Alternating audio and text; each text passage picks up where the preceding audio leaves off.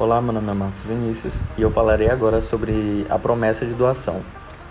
É muito discutido em sede doutrinária e jurisprudencial a viabilidade jurídica da promessa de doação, ou seja, a possibilidade de haver um contrato preliminar unilateral que vise a uma liberalidade futura.